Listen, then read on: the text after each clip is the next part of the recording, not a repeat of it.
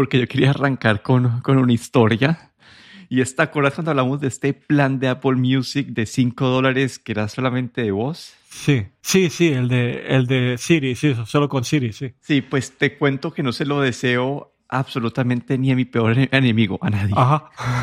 y eso. Como que esta semana pues estuve ahí, se me acabaron los podcasts y dije, ah, bueno, pongamos Apple Music, que ahora estoy como en un trial. Y, y, le dije, y hay un nombre, una estación, se me olvida cuál es, como que Latest Hits in Special Audio, así, así, específico se llama el, álbum. Y le dije que pusiera ese, ese álbum. Ah, no, no, lo, no pude encontrar esa, esa aplicación. Le volví a, a pedir y me puso, ah, bueno, acá te creamos una estación solamente para ti. La estación que me crearon estuvo muy buena, eso tengo que admitirlo, como que ahí saben que tengo toda mi historia cuando yo tenía la música pues descargada o no sé, pero sacaron una, una estación bastante buena pero para poder encontrar la estación que quería o si quieres pedir una estación en un idioma que no sea el que está el Siri, se complica la situación y es una experiencia que no le deseo absolutamente a nadie. Sí, la verdad es que cuando anunciaron esto, a mí también me sorprendió porque en casa y yo tengo el Apple Music normal, digamos, pero tenemos HomePods, cuatro HomePods y, y todo lo, normalmente las peticiones las hacemos vía Siri. Y como tú dices, esto de le haces una petición y te dice que no tienes aplicación, y dices, ¿qué aplicación? Si he pedido música, o le pides una cosa y te pone otra o no te entiende bien porque lo tenemos en, en español de España y le, le, pides a una cosa en inglés, no la entiende bien. Eh, bueno, es. Y tener que trabajar solo con Siri para utilizar este, esa suscripción de. Era de 5 dólares, pues lo veo un poco difícil. No sé, no sé si, como tú dices, si la experiencia ha sido así de mala, pues no sé si piensan mejorar Siri o, qué es lo que piensan hacer. Sí, bueno, ahí no, no ha sido así súper, súper, súper mala, pero no es lo que uno, como, porque no fue, porque tengo la opción de entrar y hacerlo manualmente. Entonces por ahí me salvé, pero, pero sí, como que no, no es la mejor experiencia de usuario. Pero cuando, cuando entre este tipo de suscripción que solo puedes utilizar Siri, en teoría no puedes eh, acceder a la música vía la aplicación de música. Entonces. No, creo, creo, creo que, que, que, abrir la aplicación y te dice cómo pedirle esto a Siri, como te dan ejemplos de lo que le puedes pedir a Siri. No sé, yo creo que aún, por algún motivo a Siri aún le falta un poco más, no sé, no, no, no llega todavía a lo que debería ser. Pero bueno, ahorita sí saltando las noticias, creo que lo más importante o el anuncio sí más grande esta semana ha sido lo de Snapdragon, la compañía Qualcomm anunció varios anuncios de su próxima generación de procesadores. Yo creo que acá tú entraste mucho más detalle, pero yo, yo, yo puedo hablar el general y después entramos. Había, ah, hubo anuncios en tres áreas. Uno, para dispositivos móviles, dos para computadores y tres para juegos. En el Snapdragon de, de móvil, acá lo, vamos a llamar el 8, pues el, el, el flagship nos va a llamar 8 generación 1. Y acá lo que ellos dijeron es, no hay un foco en mejorar la, la, velocidad del procesador, pero todo el foco ha estado en la parte de inteligencia artificial y mejorar como el procesamiento de imágenes. Y esto, esto que va a hacer pues en cuanto a la competencia es que uno, pues ah, no va a alcanzar a Apple en, cuanto a velocidad, va a quedarse un poco más atrás eh, en cuanto a velocidad.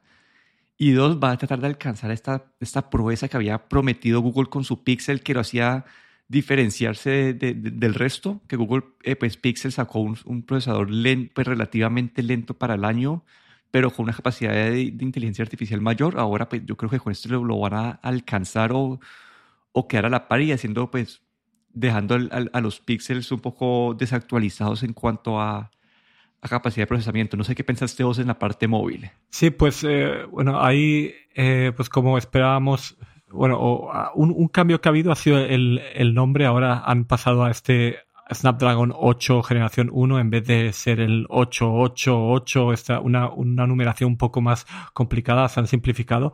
Y ah, lo que, lo que han anunciado, sobre todo para el usuario final, la parte de la tecnología que ayuda en las cámaras, eh, me pareció bastante interesante. Vi algunos vídeos de demostración de, con prototipos de, de Snapdragon 8 eh, que grababa tres streams de vídeo a la vez, que puede procesar o grabar vídeo con 8K y HDR. Eh, y bueno, esto es, es, yo creo que para el usuario final, pues como tú dices, la velocidad a lo mejor no, no es, no han aumentado tanto la velocidad del procesador, pero creo que estamos en un momento en el que el, son tan rápidos que realmente no es algo tan importante, pero el, el, que sí que es importante pues es lo que el usuario final demanda de un teléfono, que básicamente son las cámaras, que es una de las cosas que más utilizamos todos en, en los teléfonos.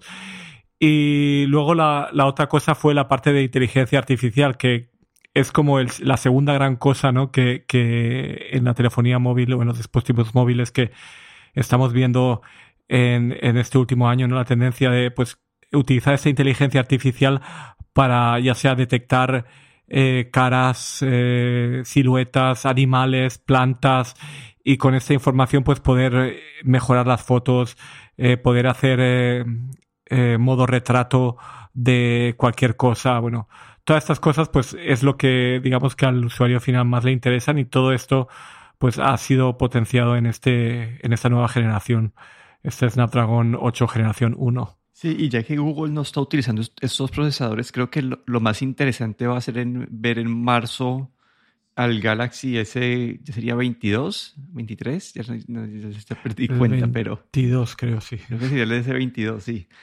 Eh, sería, sería ver eh, cómo lo utiliza Samsung, porque creo que de estas compañías que Android, las, de las que además tiene este postprocesamiento de imágenes buena, es Samsung y vamos a ver qué hacen ellos con este procesador.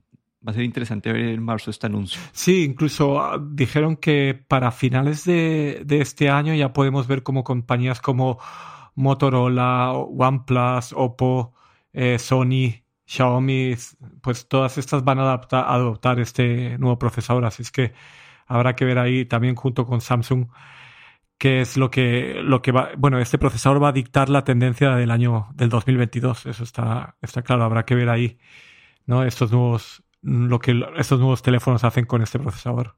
Sí, y en cuanto a, com- a, a computadores, sí hubo un poco, un poco más de impulso en la parte de, de, de capacidad de procesamiento. Y esto es los Microsoft Surface que utilizaron el año pasado, estos, estos, estos procesadores de ARM, eran bastante lentos, underpowered.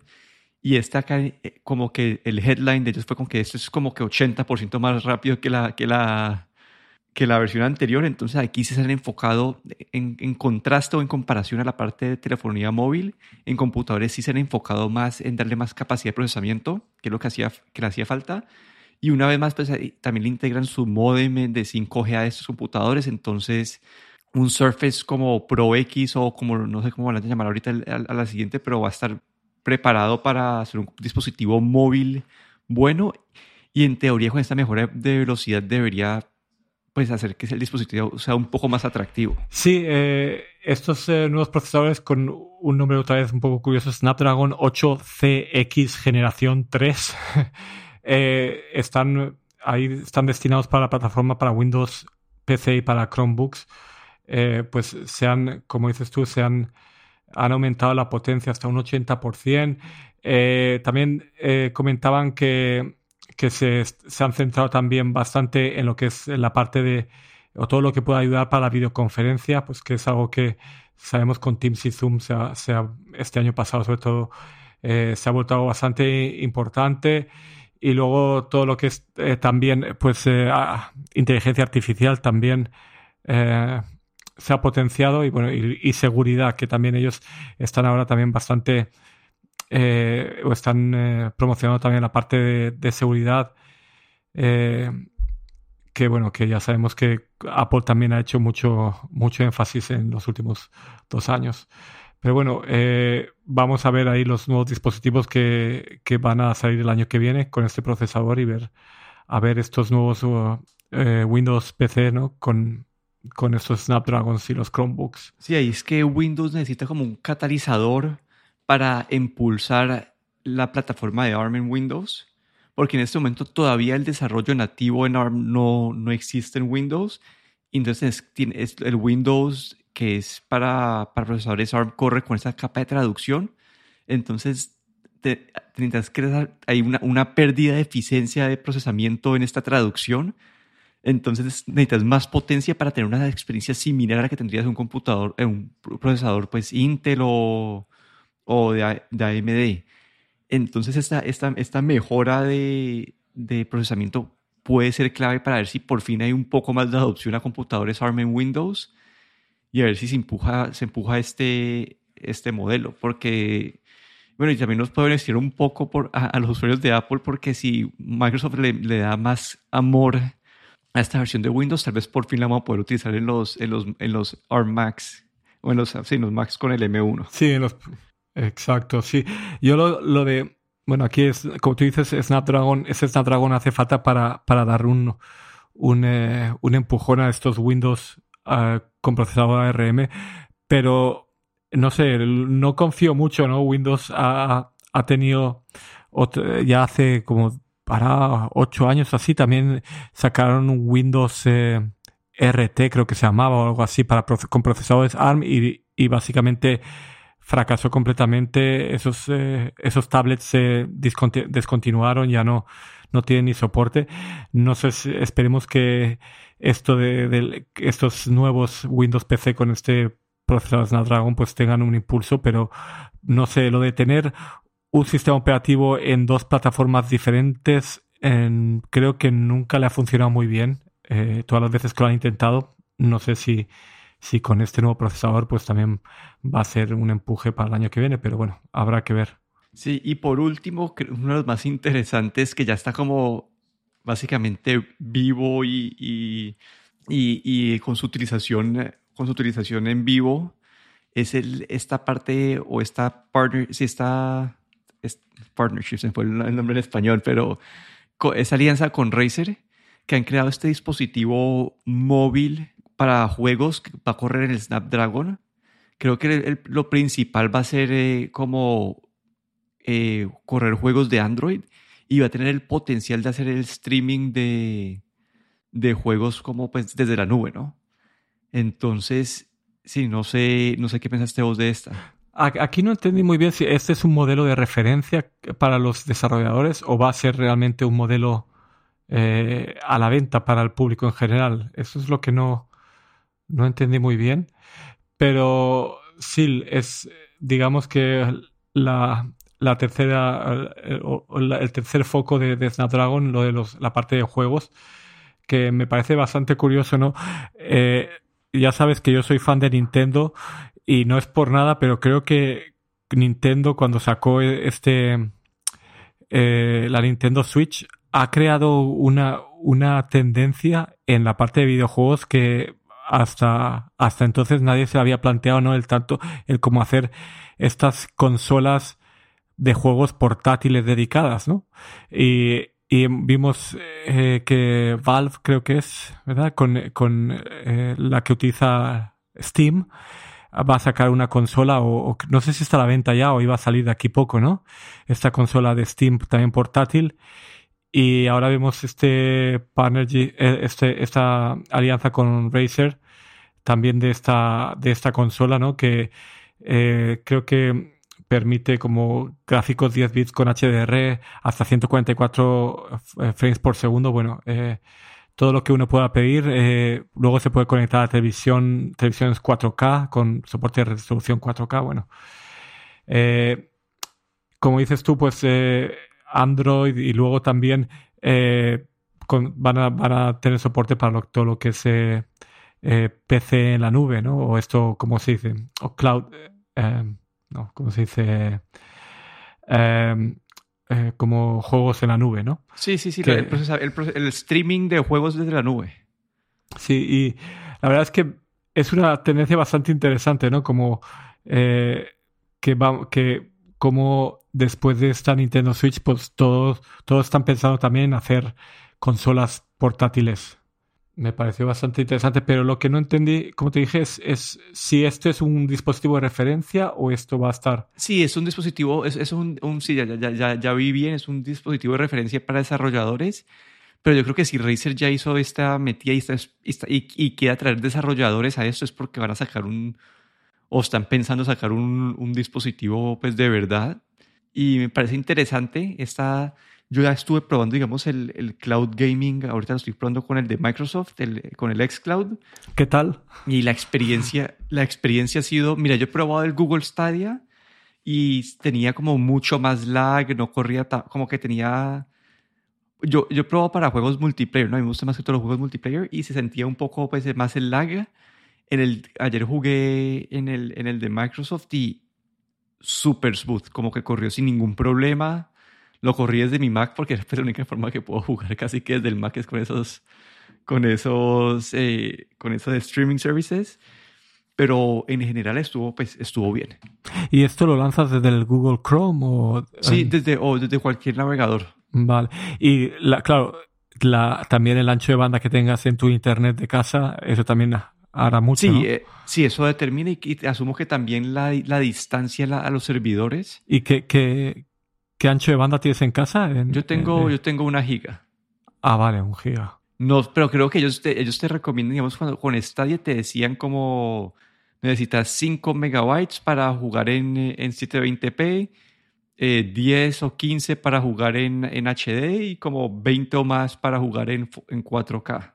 Entonces no es que necesites como los, las 500 megas para jugar, no, pero, pero sí, como que la experiencia con el de Microsoft fue bastante buena. Habrá que ver si, si esta parte de, de streaming de juegos, si realmente eh, va a triunfar o, bueno, o vamos a tener esas consolas dedicadas, ¿no? En el futuro.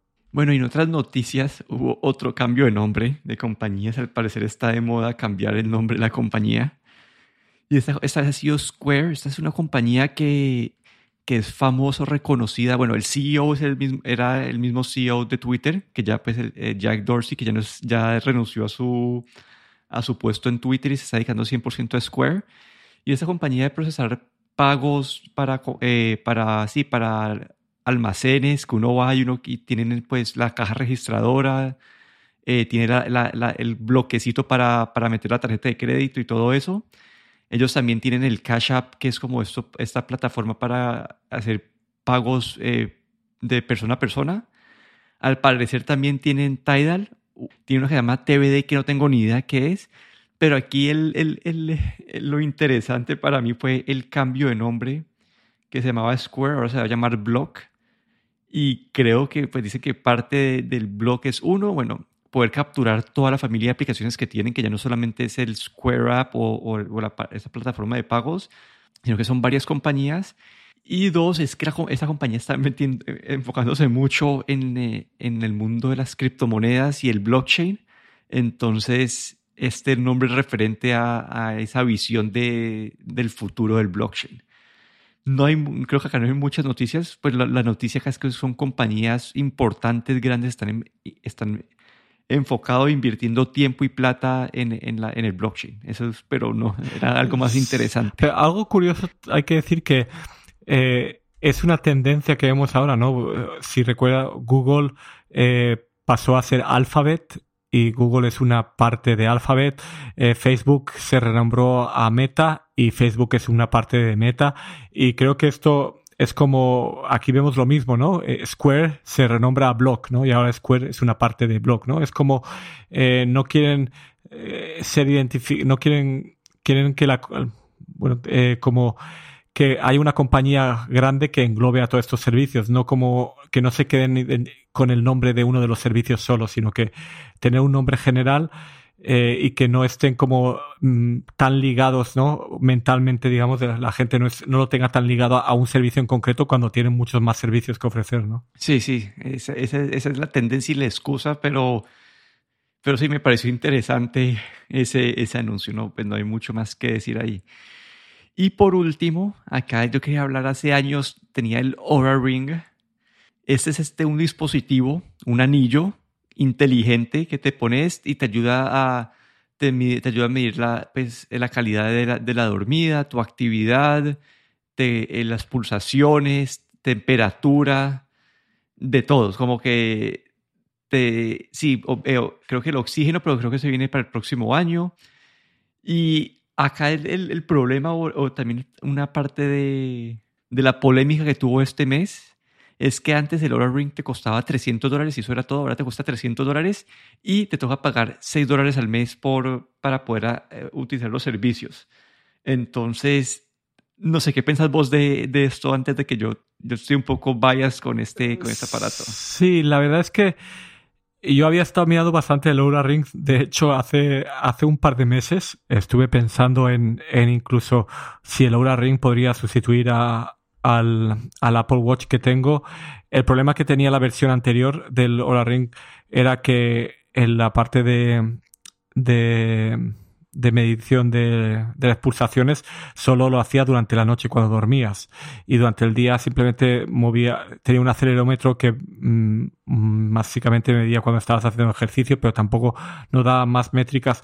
Pero ahora con este nuevo Oura Ring 3, eh, la parte de monitorización del, de las pulsaciones es 24/7, eh, es todo el tiempo, ¿vale? Y esto lo hace un poco más interesante el, el dispositivo.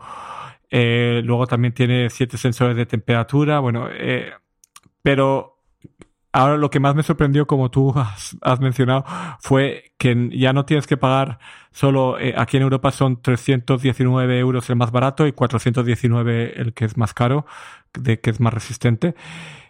no solo es pagar eso, sino luego una suscripción que en un principio los seis primeros meses están, son gratuitos, vienen con el dispositivo, pero luego tienes que pagar 6 euros al mes. Y esto te hace ya un poco pensar, ¿no? Mm, si realmente necesitas eh, este servicio o no, ¿no? Eh, a ver, yo puedo entender una compañía, Oura es una compañía que tampoco es muy grande.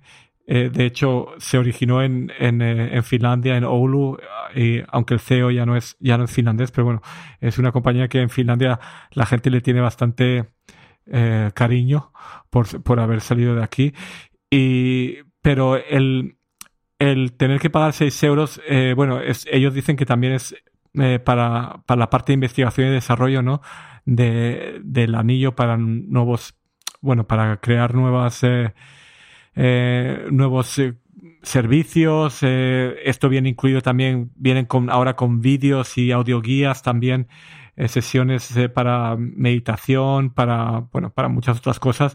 Están intentando introducir como digamos como es el Apple Fitness también, ¿no? Aunque el Apple Fitness es vía vídeo, pero aquí ahora también está intentando dar un, servicio un poco extra, pero con un pago que a mí me parece un poco caro, porque ya después de la inversión que has hecho con el anillo, pues eh, es un poco caro, puedo entender eh, que es una compañía pequeña y necesita de una financiación continua, pero no sé, me hace pensar mucho si realmente la información que te está dando vale 6 euros al mes o no. Sí, ahí hay dos, yo tengo dos puntos de contención ahí como que, que, que me chocan. Y el, uno, hablando pues de la suscripción, como decías vos, si el aparato costara 100, 150 dólares, me parecería entendible bien esos 6 dólares. Entiendo la razón, que es una compañía que no tiene no es un Apple, un Google que, que básicamente tiene otros, otros productos que le subsidian el desarrollo de, de, de, cosas a, futuro, pero, pero se vuelve pesado, ¿no? Se vuelve un dispositivo que dos años de tenerlo se, te cuesta 500 dólares. Entonces, sí, se vuelve un poquito pesado. Y la parte que más me choca que yo todavía no, no sé qué, qué, qué pensar es, al igual que cuando hablamos del Amazon Halo, ¿te acuerdas de este dispositivo de Amazon de que era esta, esta bandita que no tenía pantalla y también te cobraba el, el, el fee mensual de como de 4 o 5 dólares. Es que yo no sé cómo, no sé qué tanto valor le veo algo que no, te, no tenés esta, esta información siempre disponible. Que para poder, que para poder acceder a la información te toca, te toca como que abrir el app y, y, y vos a propósito te toca entrar a, a mirarlo entonces no lo tenés siempre a la mano. Entonces no sé si, si no tienes la disciplina de entrar a ver tus datos todos los días, qué tanto valor te puede agregar. Sí, yo, eso es lo que veo el principal problema, sobre todo ahora con la nueva versión 3 que tiene este, esta monitorización de, las pulsaciones 24/7. Eh, la cosa, por ejemplo, con un, un, fitness band o un Apple Watch es que si tú estás haciendo ejercicio y quieres, eh, estás haciendo, levantando pesas o lo que sea y, y tú quieres ver las pulsaciones, eh, en qué rango de pulsaciones estás, si estás ya, pues, por encima de los 150 o si quieres mantener las pulsaciones siempre por encima de 100 o bueno, eh, esto en el Oura Ring no se puede hacer. Básicamente el Oura Ring es más como un, una cosa que está ahí en el, en el background, detrás, pues monitorizándote, ¿no? Y al final cada día pues te da un resumen y te, te, te da, te genera como una tendencia, eh, te dice eh, si estás más, si estás listo para hacer otra vez ejercicio, deberías descansar. Bueno, es como algo para la gente que no no, no está tan eh, obsesionada o, no necesita tanto tener estas métricas eh, visibles todo el tiempo, ¿no? También depende del tipo de ejercicio que hagas. Y otra cosa de, de, usuarios que, que, he escuchado y es que no es algo que sustituya a un a una banda deportiva, a un, a un Fitbit o a un Apple Watch, sino que lo complementa, ¿no? Eh, el, el, Apple Watch o, o, un, o, una banda de una banda de fitness, pues eh, eh, te sirve, como te comentaba, pues eso, para, para poder, siempre tienes ahí las pulsaciones y para cuando estás haciendo ejercicio puede ser bastante útil. Y el Aura Ring es algo que te, básicamente te, te da tips y te, te informa de tu, digamos, de tu salud en general, ¿no?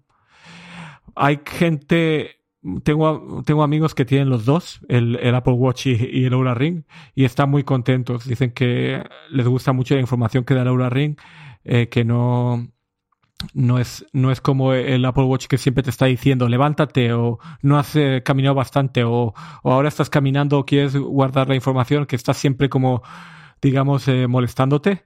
Y me decían que el Aura Ring no te molesta, ¿no? Está ahí y lo único que te dice a lo mejor es, dice, descansa un poco, ¿no? Porque ya has hecho bastante.